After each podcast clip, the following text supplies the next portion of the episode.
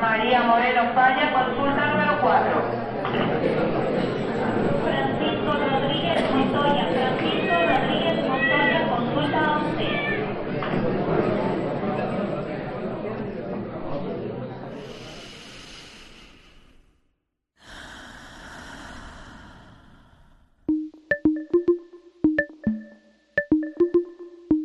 Aquí no hay sala de espera. Es tu pase directo a un espacio dedicado al fomento de bienestar integral. A tu salud. tu salud. Bienvenidos.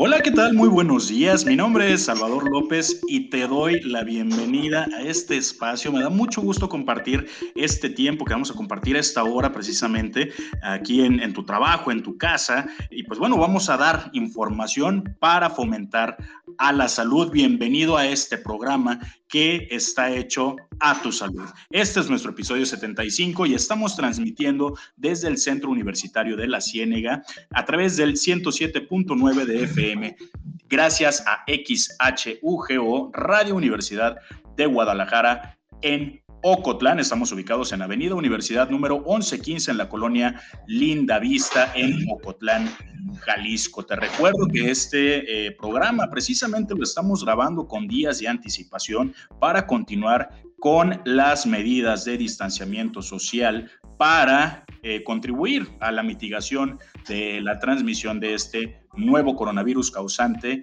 de la enfermedad COVID-19. Y como sabes, pues no estoy solo y como todos los lunes me acompañan unos excelentes profesionales de la salud y además unos grandiosos amigos. Josepe, ¿qué tal? Josepe Cerniquiaro, ¿cómo estás? Muy bien, Chava, gracias por, por tenerme, por estar aquí conmigo otra semana y un placer también compartiendo el espacio con ustedes. Como siempre, Josepe, ¿qué tal te trató esta semana? No me puedo quejar, la semana pasada ya estaba un poquito enfermo, esta semana mucho mejor afortunadamente y ya con toda la actitud. Me da mucho gusto, qué bueno que ya estás sintiéndote un poquito mejor. Y pues bueno, ahora pasamos a presentar a una grandiosa psicóloga, una grandiosa persona, aunque en una presentación pequeña, no te creas, Paola, Paola, ¿sabes cómo estás? Yo contenta de estar aquí con ustedes grabando un programa más. Y pues eso, contenta de, de estar en esta presentación Petit el día de hoy. Qué bueno que estés aquí, Paola. Qué bueno, Josepe, que también estés aquí. Y a ti que nos estás escuchando, te recuerdo que también nos puedes escuchar a través de nuestro sitio de internet, el cual es www.udgtv.com, diagonal radio UDG, diagonal Ocotlán, o a través de nuestro podcast, donde también puedes buscarnos en Spotify como A Tu Salud. Y pues bueno, aquí para que nos des seguir, para que le des like y escuches mucho más contenido que subimos cada semana. Y como siempre, agradecemos a todo el equipo que está presente y que hace posible este gran, gran proyecto. En producción, a Andrés Almada, el día de hoy también a Diego Barba. Diego, te extrañábamos mucho, qué bueno es tenerte de vuelta en este equipo. Y pues bueno, en cabina a Alejandra Núñez y claro que sí, también a la productora general de Radio Universidad de Guadalajara en Ocotlán, a Alejandra Cervantes y a la dirección de Vladimir Acosta. Si tienes alguna duda o quieres hablar con nosotros, te invito a que marques a los números de nuestra cabina que son el 92 560 19, 92 560 19 para la región de la Ciénega y al 800 633 8100, 800 633 8100 para el resto del país. O bien puedes contactarnos también por nuestras redes sociales, Facebook, Twitter e Instagram como Radio UDG Ocotlán o a nuestro Facebook A Tu Salud 107.9 FM. Esto es A Tu Salud y el tema del día de hoy es el síndrome de red. Qué tema, ¿eh? Qué tema tan interesante, síndrome de red. Te pregunto a ti que nos estás escuchando, ¿lo habías oído? A ti, Josepe, Paola, les pregunto, ¿lo habían escuchado en alguna ocasión? Y pues bueno, antes de arrancar este programa, también quiero hacerles esta pregunta. Si es que ya lo habían escuchado y además, ¿por qué es importante que el día de hoy hablemos del síndrome de red. Paola. Lo acabas de decir, eh, Salvador, creo que la importancia es esta, que es un tema que no se habla de manera frecuente, ¿no? Y eh, que afecta el, desarrollo eh, cerebral de las niñas y que, que, no, no hay información visible en nuestras redes, en nuestros medios sobre este tema, ¿no? Entonces yo creo que de ahí radica la importancia de tocar esta información el día de hoy. Yo estoy totalmente de acuerdo con, con Paola, esta parte de que no se habla.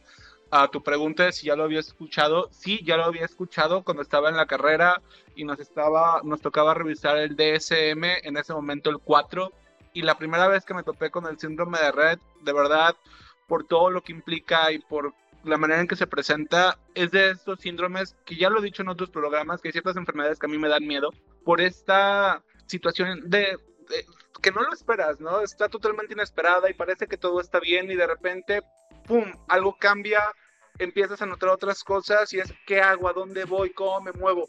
Entonces, para mí también se centra conocer el red y generalizarlo a otras enfermedades que también son extrañas, que al momento de que por lo menos las conocemos, podemos estar preparados para, para ver si hay como alguna complicación con el desarrollo de nuestros hijos. Entonces, yo iría también por ese lado. Completamente de acuerdo, Giuseppe. Como les digo, es un tema mucho, muy interesante y que yo considero que es muy importante hablarlo precisamente el día de hoy, porque si tú que nos estás escuchando nunca habías escuchado acerca de este síndrome que dice síndrome de qué, se escribe RET, R-E-T-T, síndrome de RET.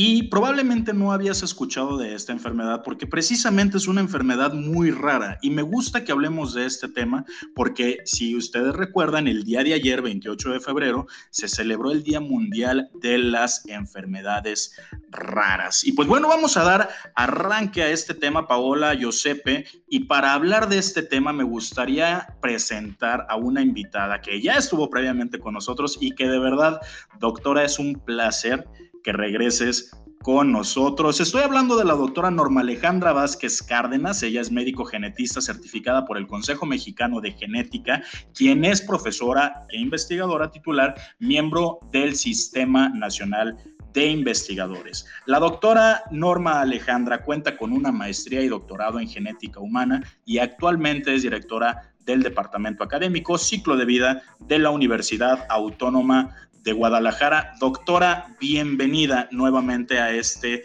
tu programa también. Muchísimas gracias, Salvador. Muchísimas gracias a, a, todos tus compañeros y todo tu auditorio. Y bueno, para el contrario, este, para mí es un placer estar de nuevo aquí con ustedes. Gracias. No sé ustedes, pero a mí me eriza la piel escuchar eh, la carta de presentación de nuestra invitada.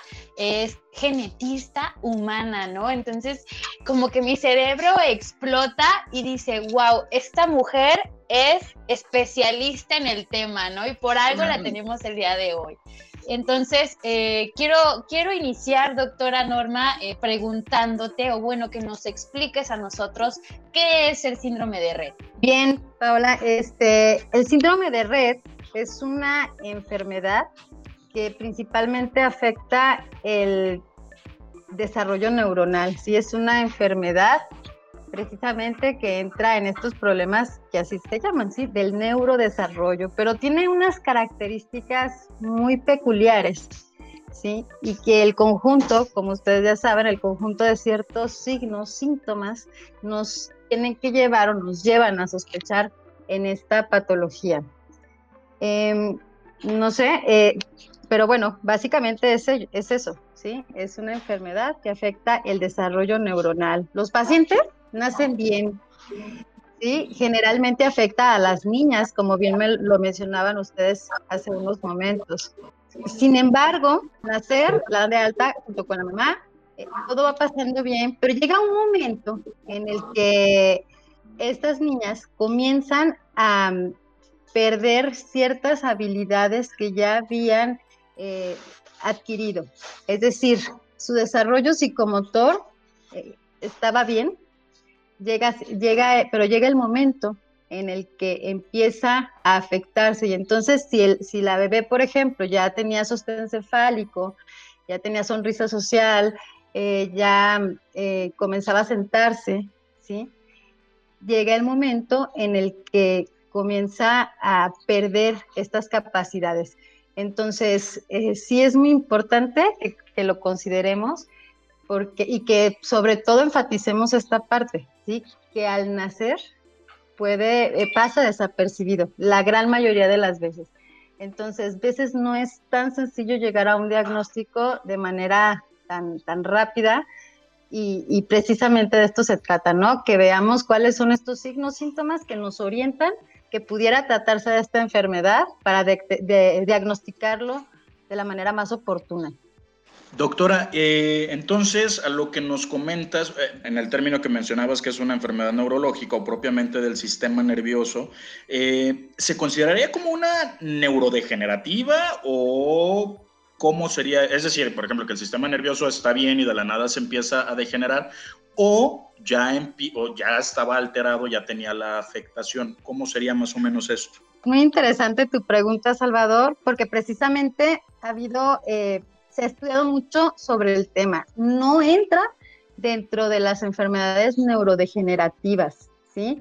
No es así. Más bien es un sistema nervioso central en el que faltan unas proteínas y faltan unos genes que impide que se siga desarrollando adecuadamente. O sea, al, nacer, como, como ya saben, este, las, están, las neuronas empiezan a hacer sinapsis, ¿sí? Y esto parece que inicia, inicia bien, pero llega el momento en el que se impide que se siga desarrollando. Entonces, precisamente los, los estudios van enfocados en ello, ¿sí? los que estudian en investigación básica es qué es lo que ocurre, qué hacen estos genes, estas proteínas que impidan que las neuronas se comuniquen unas con otras o que maduren estas neuronas. Entonces, vuelvo a repetir, nace bien el bebé, pero conforme comienza a avanzar el tiempo, hay unos periodos, unas edades, ahorita vamos a hablar más adelante de ello, este, en el que todo lo ganado comienzan a perderlo. Eh, lo aprendido lo comienzan a olvidar. Entonces, si fuera una, eh, se comporta, vamos, de una manera diferente a una enfermedad propiamente eh, neurodegenerativa. Pero insisto, es muy buena pregunta porque ha habido debates en cuanto a ello. Y bueno, precisamente hacia, hacia eso va encaminada también las investigaciones que hay actualmente para tratar de esclarecer cuál es el mecanismo fisiopatológico y que llevan al, al deterioro de estas neuronas. Les recuerdo, nuestra invitada de honor el día de hoy es la doctora Norma Alejandra Vázquez Cárdenas, médico genetista y directora del Departamento Académico Ciclo de Vida de la Universidad Autónoma de Guadalajara. Tema del día de hoy, buenísimo, síndrome de red. Regresamos con más. Esto es A Tu Salud.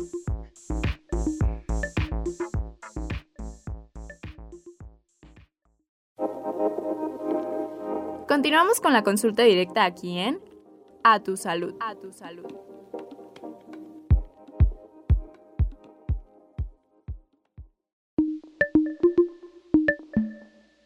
Regresamos del corte, esto es A Tu Salud y si nos acabas de sintonizar, te doy la bienvenida a nuestro segundo bloque con el tema del día que es síndrome de red. Y aunque estemos haciendo un programa grabado, aún así te puedes comunicar con nosotros en nuestro, a nuestras líneas telefónicas siendo el 92 560 19, 92 560 19 en la región de la Ciénega o al 800 633 8100. 800-633-8100 si te encuentras en cualquier otra parte del país. También te invito a que te contactes a través de nuestras redes sociales. Nos puedes encontrar en Facebook, Twitter e Instagram como Radio UDG Ocotlán o a través de nuestra página oficial de Facebook a tu salud 107.9 FM. Lo repito, el día de hoy estaremos hablando del síndrome de red y con nosotros está eh, la doctora Norma Alejandra Vázquez Cárdenas, que es médico genetista y directora del Departamento Académico de Ciclo de Vida de la Universidad Autónoma de Guadalajara. Bienvenida nuevamente, doctora. Muchas gracias. En el bloque anterior estuvimos platicando un poquito sobre el síndrome de red, pero también se había hecho el comentario de que era una enfermedad que es bastante rara, ¿no? Es una enfermedad que se considera rara, pero ¿qué es que sea rara? ¿Cuánta probabilidad hay que una persona, una mujer mayoritariamente lo pueda presentar? Entra en esta categoría de enfermedades raras, ¿sí? Es por la baja frecuencia que lo, con que lo encontramos en la población general. Y este, esta información es, resulta también muy interesante porque, como mencionaba hace unos minutos, en ocasiones no es tan fácil llegar al diagnóstico, ¿sí? Entonces realmente no sabemos si, si esa es la frecuencia, de verdad que es tan bajo, no en 10.000, ¿sí? En la, de la población general, o, quizá puede ser más mayor, pero no, es, no lo diagnostican, y entonces al no diagnosticarlo, no lo clasifican eh, con ese nombre a, esta, a, a la enfermedad, y entonces pudieran estar subestimadas estas cifras, estos datos que nos reporta en la literatura. ¿sí? Uno en 10.000. ¿Cuál es la, la, proteína que causa o que tiene que ver con el desarrollo del síndrome de Rett? Principalmente eh, lo que está afectado es un gen que se encuentra en el cromosoma X, ¿sí? Este gen se llama MSP2. Este gen forma una proteína que participa eh, precisamente en el desarrollo de las neuronas, ¿sí? Tanto para hacer eh, sinapsis, una comunicación de una neurona con otra, como para su propia madurez. Entonces, la principal proteína involucrada, repito, es esta, la que es codificada por este gen que se llama MC, MSP2. Pero bueno, le digo que hay mucho, mucho de dónde buscar y hablar sobre este tema, porque a muchos pacientes, o sea, lo esperado es que si ya se encontró cuál es la principal causa de este síndrome, si alteraciones, mutaciones en este gen, pues pudiéramos decir que se, se conoce todo, pero no. Hay un porcentaje importante de pacientes, sí, hasta un 20% de pacientes que analizan este gen y no encuentran alteración. Entonces se han propuesto otras dos causas genéticas de, la enfermedad y por lo tanto otras proteínas que están involucradas en, en este desarrollo neuronal, que, que el desequilibrio de, en la función de ellas, pues nos puede llevar al mismo síndrome. Y esto me refiero a una proteína que se llama CDKL5 y otra que recibe el nombre de FOXG. Uh -huh. Bueno, es que hablar de, de estas cuestiones de, de, genética, bueno, es meternos en, en, un océano de información, ¿no? Pero fíjate qué, qué, interesante esto de las otras dos causas genéticas. Y regresando a, la, a lo que comentabas, doctora, de, de esta mutación en el, en el, cromosoma, bueno, de un gen en el cromosoma X, es lo que eh, explicaría que se manifieste en mujeres. Exacto, exacto, Salvador. Este, como lo hemos mencionado, ¿no? Afecta principalmente mujeres. Y antes se creía que solamente mujeres, ¿por qué? Okay. Porque este es, una es un gen tan importante para el neurodesarrollo que al tener una copia mutada, una copia alterada de este gen, causa todos estos disturbios en este desarrollo neuronal. Pero las mujeres, como ya sabemos, somos XX, tenemos dos X, ¿sí? Por lo tanto, tenemos dos copias del gen. Eh, si una copia no nos funciona, pues por lo menos tenemos la otra, pudiera decirse como, como de repuesto, ¿sí? Pero son, es tan importante que las dos copias funcionen, ¿sí? En ciertas etapas de, del desarrollo, que ahí vemos, si una no funciona, basta que una no funcione para que nos cause síndrome red. Pero ¿qué pasa en los varones? Los varones son XY. Entonces, ellos nada más tienen una copia de este gen. Por lo tanto, eh, es tan letal eh, o es tan importante desde el punto de vista como, como quieran analizarlo, esta proteína, que si no hay nada de proteína, simplemente estos bebés no se logran. Entonces, un varón, al tener una sola copia, si no funciona, termina en aborto, ¿sí? O pueden hacer, pero el pronóstico es muy malo para la vida, la función, en el corto, en el corto plazo. Entonces, eh, prácticamente es letal, ¿sí? En los varones.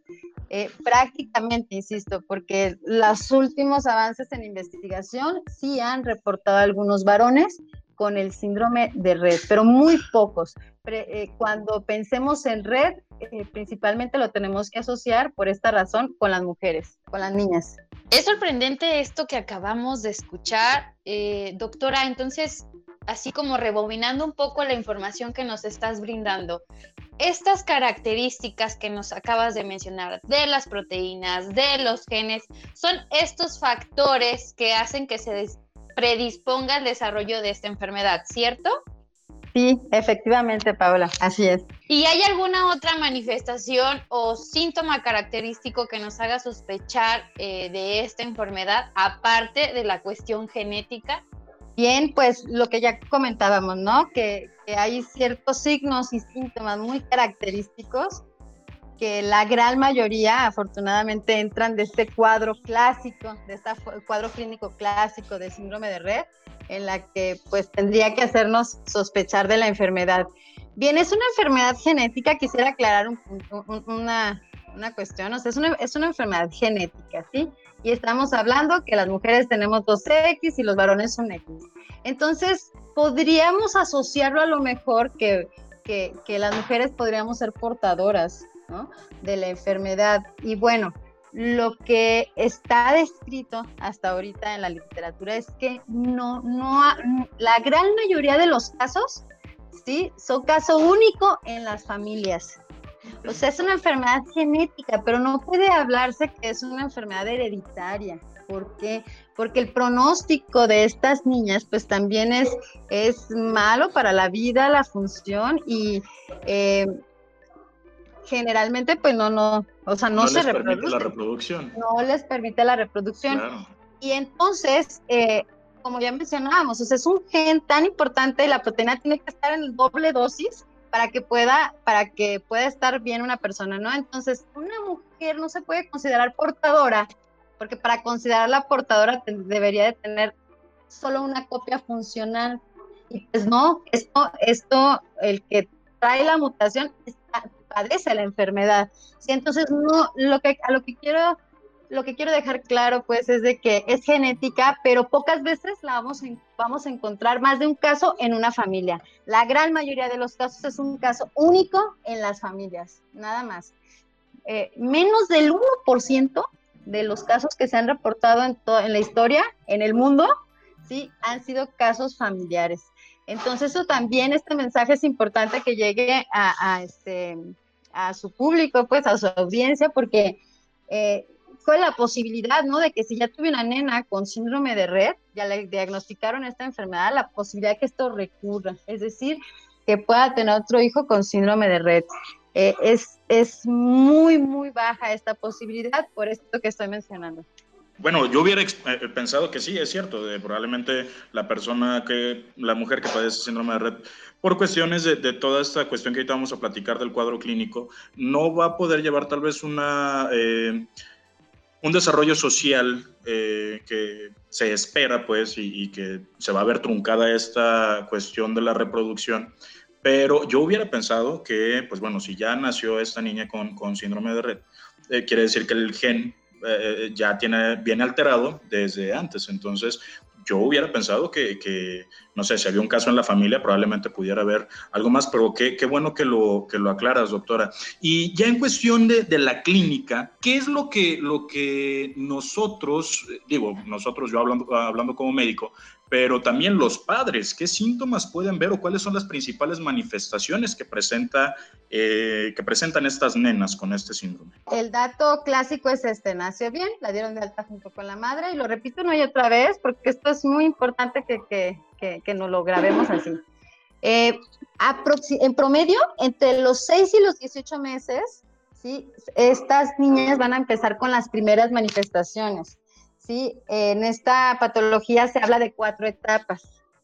Entonces, la primera etapa de las manifestaciones empieza precisamente a esta edad, entre los 6 y los 18 meses.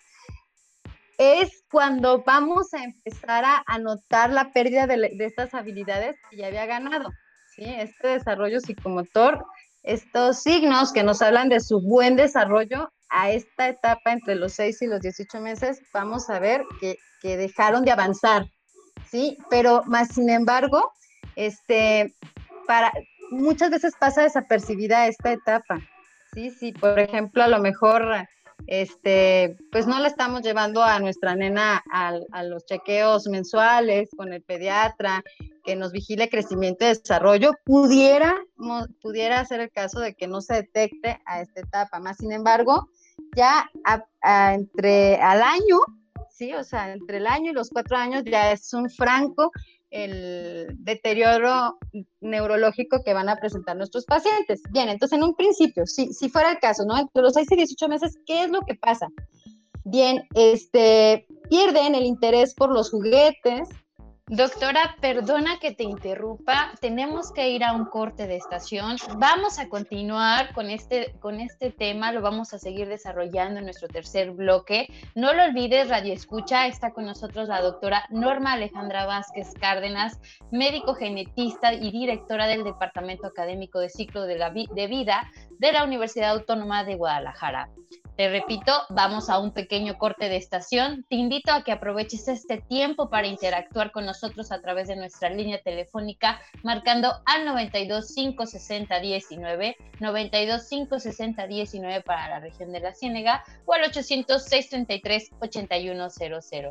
806 8100 para el resto de la República Visita nuestras redes sociales, Facebook, Twitter e Instagram como Radio UDG Ocotlán y nuestro Facebook a tu salud 107.9 FM. No te despegues, en un momento regresamos.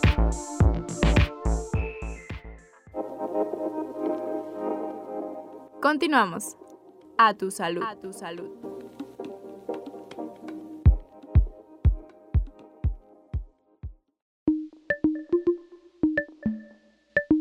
Estamos de regreso en A Tu Salud.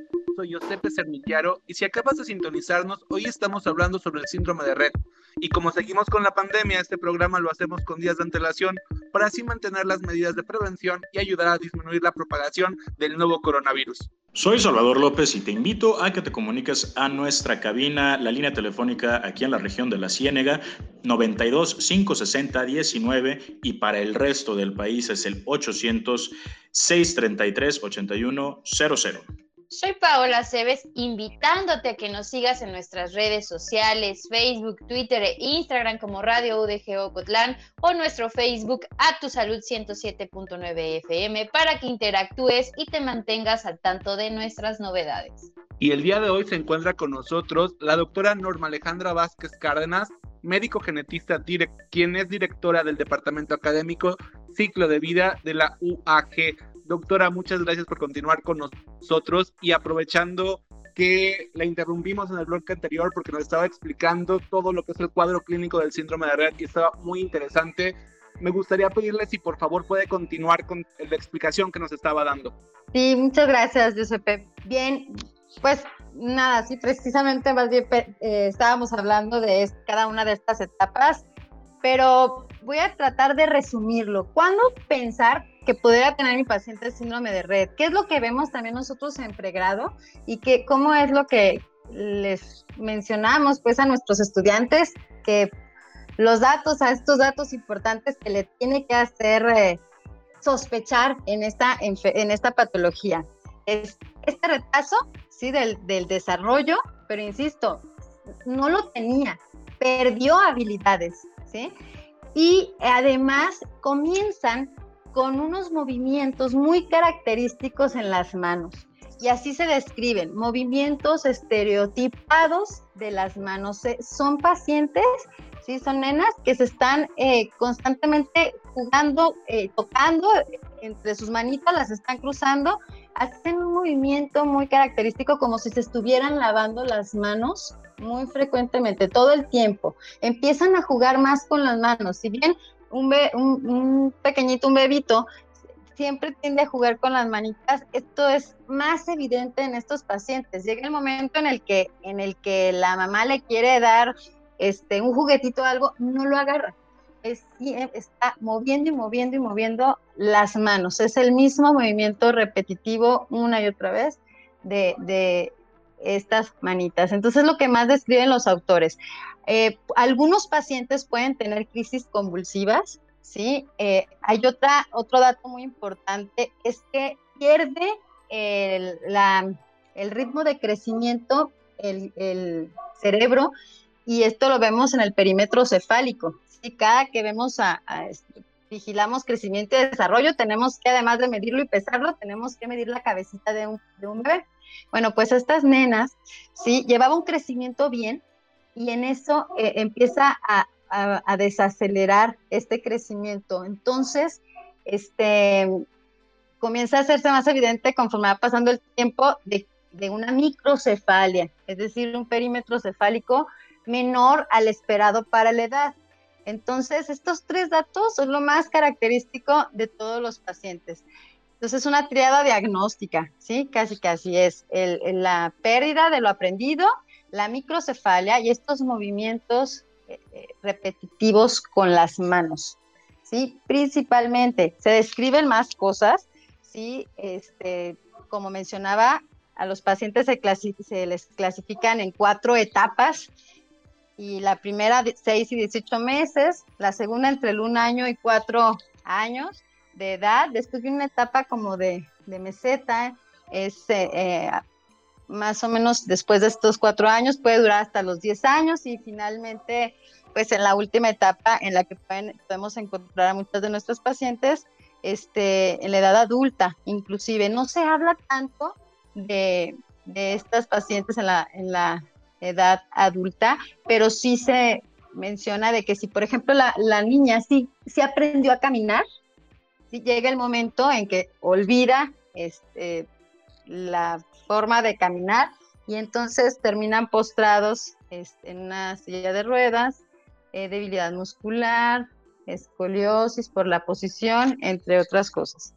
Y básicamente es esto. Son bastantes uh, síntomas, pero creo que es importante no rescatar esta parte donde es la pérdida de habilidades, donde es la microcefalia, que la cabeza ya no le está creciendo como en proporción con el resto del cuerpo, y la, y la, estereotipa, la estereotipia en las manos, ¿no? Como los rasgos más predominantes. Pero, doctora, y saliéndome un poquito de todo lo planeado y, y tal, a mí lo que se me viene mucho a la mente es de no hay como alguna forma mm, preventiva antes de que se presenten, algo que nos dé algún indica indicador de, de, tener que estar más alerta, algo como que pudiera mejorar el pronóstico.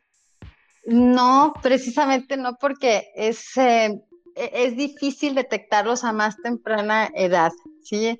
En un principio son muy sutiles estos signos. Otra cosa muy importante que se me pasaba eh, comentar es esta pérdida de la habilidad para, para comunicarse, ¿sí?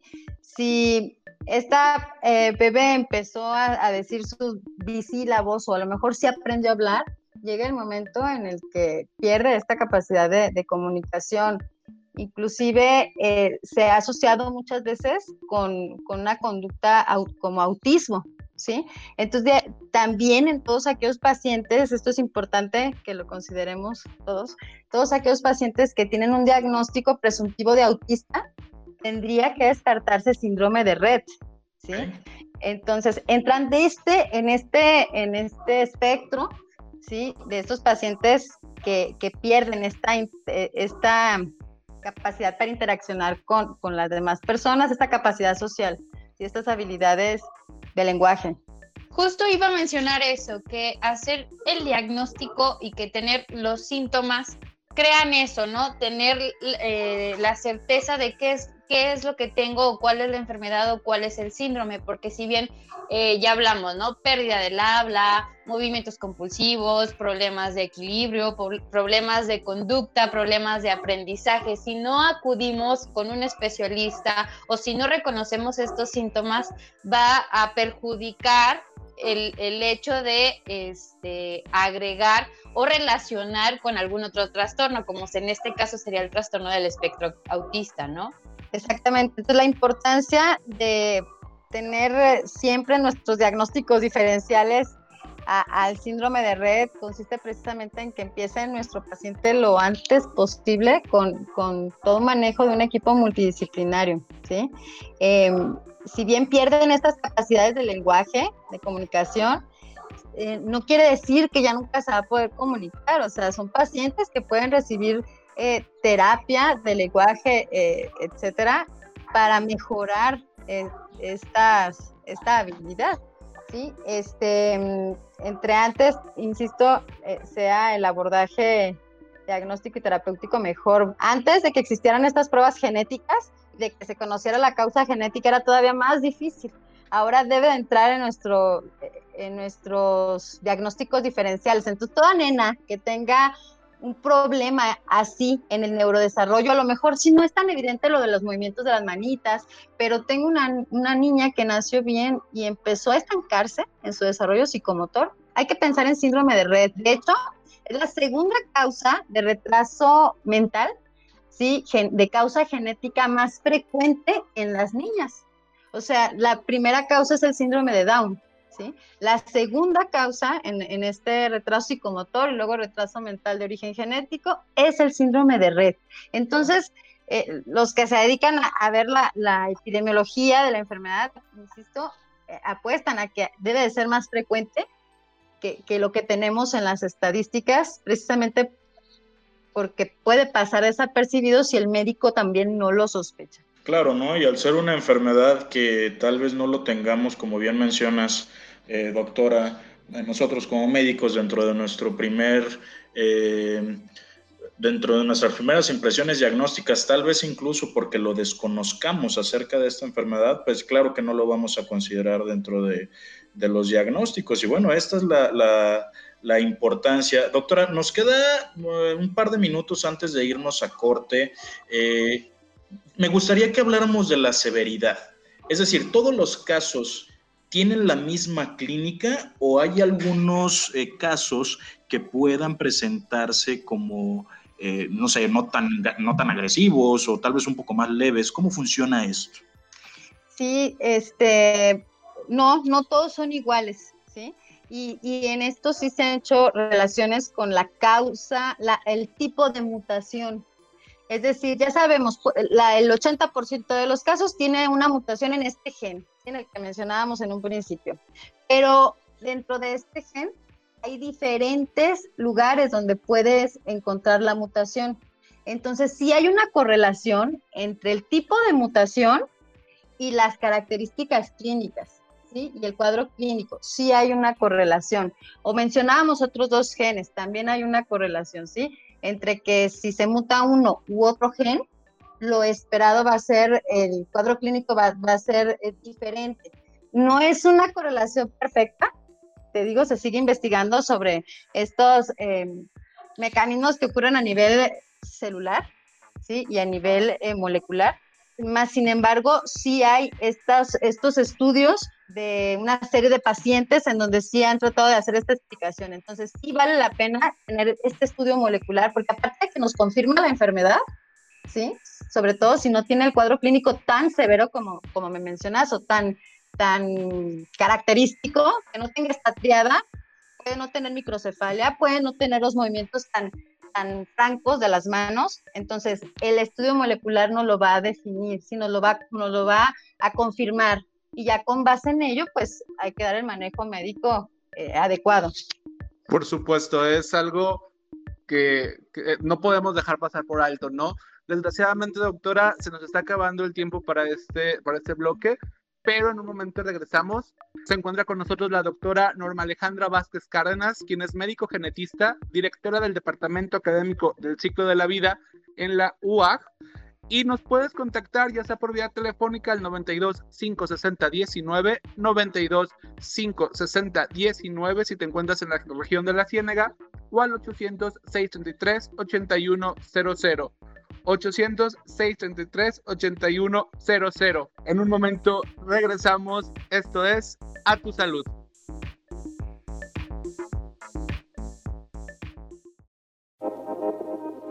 Recuerda la prevención es el primer paso para no llegar a la sala de urgencias. A tu salud. A tu salud.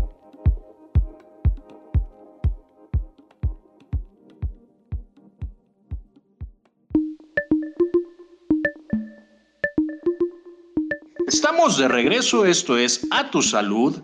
El día de hoy estamos hablando de un tema interesantísimo, que es una enfermedad que no es nada común, ya lo vimos. ¿Y de qué enfermedad estoy hablando? De el síndrome de Red. Mi nombre es Salvador López y me da un gusto presentar nuevamente a nuestra invitada de lujo, la doctora Norma Alejandra Vázquez Cárdenas, médico genetista, directora del Departamento Académico Ciclo de Vida de la Universidad Autónoma de Guadalajara. Un placer, doctora, que estés nuevamente en este que también es tu programa. Bienvenida nuevamente, doctora.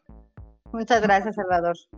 Y pues bueno, continuando con el tema, doctora, eh, pues bueno, ya vimos cómo, eh, cómo es este el, cuadro clínico, ¿no? Esta triada que nos comentabas de la microcefalia o este perímetro eh, de la cabecita de las nenas que va a estar un poco más reducido, el movimiento este, estereotipado de las manos y la dificultad para la comunicación en algunos casos. Doctora, a mí me, me surge una duda. En muchas de las enfermedades hemos visto que el diagnóstico oportuno, ¿sí? nos da un mejor pronóstico para la enfermedad. Aquí tú nos acabas de comentar que, bueno, debido a, esta cuestión de la clínica, en ocasiones se complica mucho el diagnóstico oportuno. Pero, ¿qué onda con el diagnóstico prenatal? ¿Es posible hacer un diagnóstico prenatal si estamos hablando de una enfermedad genética? Sí, sí, sí, claro que sí es posible, eh, pero vamos viendo en quién eh, podemos hacerlo.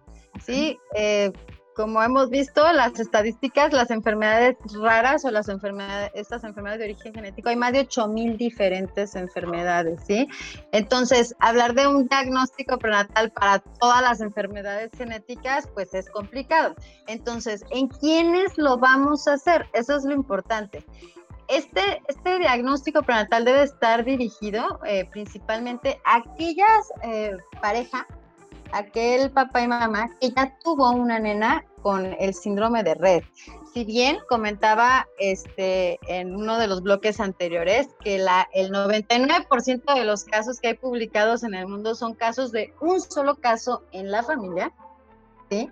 Que no, e, no es común encontrar que se herede, es decir, no es común encontrar otro hijo, dos hijos con la misma enfermedad, este, más no imposible, ¿sí? Entonces, sí, también esto es importante eh, recalcar, si ya tuvieron un hijo con la enfermedad de, de síndrome de red, con ese síndrome, sí es más probable, sí aumenta el riesgo para un siguiente embarazo, pero es muy, muy bajo. Pero entonces, precisamente cuando ya tenemos la mutación o ya identificamos la causa genética en nuestra paciente, en, en, el, en un caso, cuando, si esta pareja, si esta mamá se quiere volver a embarazar, sí es posible hacerle eh, una prueba genética para ver si su bebé este, va a tener la mutación o no. Pero insisto, solamente es para aquellos casos de recurrencia, ¿sí? Cuando ya tuvieron este antecedente de un hijo previo. Pero si me dices, bueno, es que me llega una pareja en la que refieren que, su prima cuarta tuvo síndrome de red, o sea, está indicado no hacerle diagnóstico prenatal, a ellos no. Este, otra vez te lo comento, es sí, solo sí, ya tengo la causa genética en mi paciente, en el, en el caso índice le llamamos al, al caso que, que nos consultaron por primera vez, ¿sí? Ya tengo la causa genética y esta pareja se quiere volver a embarazar. En ellos estaría, eh, existe pues la posibilidad de que lo sepan antes de que nazca la bebé. Ahora sí que pues, prácticamente si ya hay un antecedente en la familia y directo, ¿no? O sea, si no, pues no, no, tendría caso. Y, doctora, eh, en este caso, pues bueno, ya vimos que, que la enfermedad pues tiene ahí un pronóstico eh, pues medio malo para el, el, desarrollo social de, de la nena. Eh, en este caso, el hacer el diagnóstico prenatal, ¿con, ¿con, qué finalidad sería? O sea, ¿existe algún tratamiento que se le pueda ofrecer? Aún no, Salvador. Eh, precisamente es lo que los proyectos de investigación están enfocados en, en ello. Aún no, pero, pero sí es importante conocer si, si a más temprana edad porque pues se puede empezar con las terapias de estimulación, ¿sí? Desde pequeñito, ¿sí? Desde, desde recién nacido, podríamos así decirle, ¿sí? Entonces, eh, porque probablemente en el caso índice lo, lo, diagnosticamos hasta los cuatro años, ¿sí? Y entonces es un peregrinar que pasan los papás de, de un médico a otro eh, sin saber a lo mejor cuál es el diagnóstico y sin llevar un tratamiento este, dirigido, si bien no hay un tratamiento curativo, pero sí tienen un manejo médico. Entonces, si lo diagnosticamos desde el nacimiento, pues ya sabemos que estos pacientes, si va a tener dificultad de lenguaje, dificultad este, del movimiento, bueno, podemos explotar todas las cosas que hay para aumentar la plasticidad neuronal. Y pudiera esto mejorar el pronóstico, claro, de, de nuestras pacientes. Muy bien. Y hablando del pronóstico, doctora, porque suena que no va a ser como tan bueno porque se están perdiendo muchas habilidades, se están perdiendo como muchas cosas, pero ¿qué tanto se podría recuperar, por ejemplo, el habla o si no se perdió de todo la marcha, van a poder como volver a caminar, no sé, ¿qué tan bueno pudiera llegar a ser un pronóstico de red? Híjole, es muy complicado contestarte esta pregunta, este, Giuseppe, porque como decíamos, está, hay tan pocos casos, o sea, eh, de uno en diez mil. Entonces, la serie de casos, donde cuando se conocen más casos en, algún lugar, eh, nos habla que este pronóstico realmente es, es muy incierto, pero sí está relacionado en que si le, lo atiendes con estas terapias, ¿sí? Que, que de lenguaje, este, de movimientos, previene las contracturas, eh, disminuye la escoliosis, entonces esto sí puede ayudar a, mejorar si la postura del paciente y esto también mejorar el, pronóstico. Ya sabemos que si tiene escoliosis, está contracturado, ya no se mueve nada, tiene más riesgo para otras enfermedades, ¿sí? Que eh, propias de estos pacientes. Entonces, sí, sí, va a depender de toda esta terapia adicional que, que le vas a dar a tu paciente y también del cuadro clínico. Ya dijimos que es variable, depende de la mutación ¿sí? Y este, hay pacientes que convulsionan, hay pacientes que no convulsionan. Entonces, también el tratamiento, entre antes mejor, de las crisis convulsivas, pues previenes eh, más daño neurológico, más deterioro, ¿sí? De, del mismo. Entonces, este, pues es variable. Va a depender de cada paciente ahora sí, de, que, de cuándo se presentaron los, los signos y síntomas y qué, qué llevaba aprendido sí, también de, también de eso va a depender. Entonces, no es lo mismo que, te topas con, una, con un caso de, de, una forma neonatal, que también hay descritos, ¿sí? A, otro caso que empezó a los tres años a, verse este estancamiento, ¿sí? No es lo mismo. La niña que a los tres años empezó a, caerse por debilidad muscular y luego entonces dejó de caminar, eh, se, asocia con el mejor pronóstico de que pudiera llegar a, mejorar más este movimiento que la forma neonatal severa. Oye, oye, algo curioso, fíjate que bueno, ya que estamos tocando un poco sobre el tratamiento, el pronóstico, me gustaría que platicáramos un poco qué, qué pasa con el entorno familiar, porque eh, no sé, ya como replanteando esta situación, ¿no? Imaginándonos que este, yo tengo una bebé que, que la estuve esperando y este, de la nada mi bebé, o sea, mi bebé va bien, su desarrollo va bien y este, tiene una regresión. ¿Qué pasa con el entorno familiar sobre esta situación? Porque creo, bueno, nosotros como psicólogos sí llegamos a, encontrar como ciertas, eh, que, bueno, que el, entorno familiar una, alguna connotación negativa por el estrés y demás. Pero ustedes, ¿qué opinan sobre esta situación? Híjole, qué complicado. Creo que desde el hecho de ya ver que tu niña está teniendo, tu hijo o hija está teniendo una regresión o que no se está desarrollando de una forma que uno esperaría, pues ya empieza a generar angustia, ¿no? Y el hecho de que se tenga que hacer todo este abordaje de estudios, de análisis y que, bueno, probablemente se haga un diagnóstico de síndrome de red y uno como padre decir, ching, ¿y esto qué es? Y ver que es una enfermedad rarísima y leer el pronóstico, creo que puede afectar bastante. No sé qué opinas tú, Josepe, doctora, ¿qué opinan ustedes? Yo estoy de acuerdo contigo, creo que debe ser una de las experiencias más dolorosas que puedes tener con, cuando eres padre o madre, ¿no? Que tienes todas una serie de expectativas que ya habías planeado, habías vislumbrado lo que iba a ser tu familia y te llega esta nueva realidad con la que tienes que empezar a luchar y a lidiar a partir de ese momento.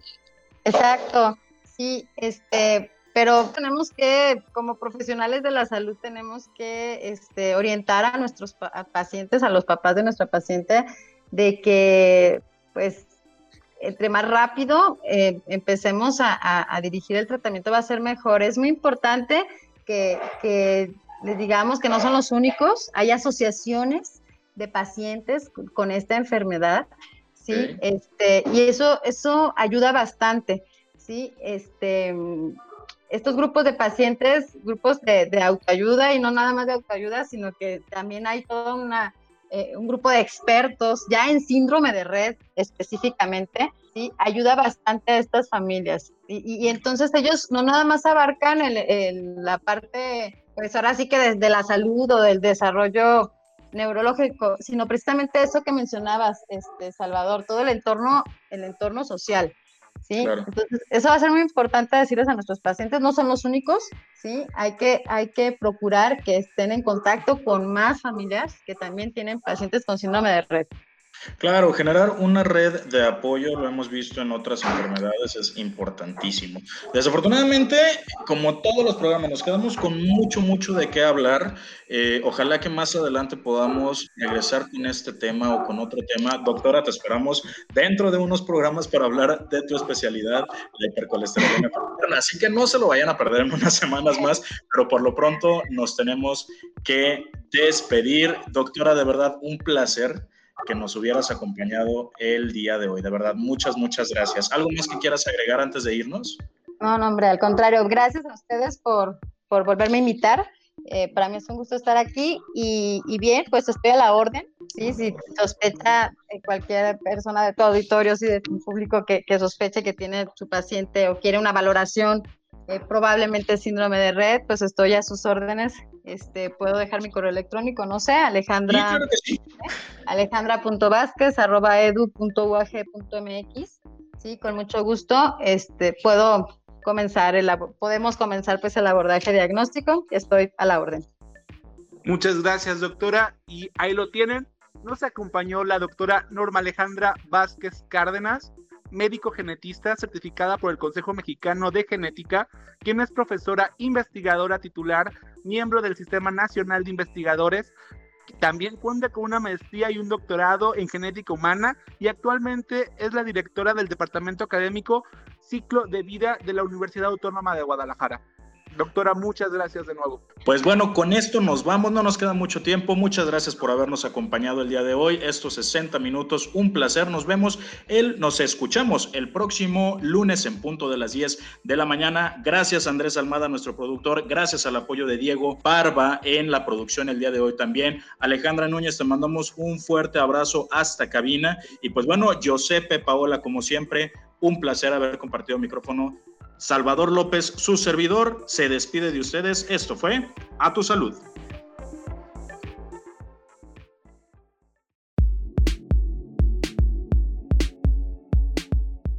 Recuerda seguir las indicaciones de tu médico para la próxima consulta. A tu salud.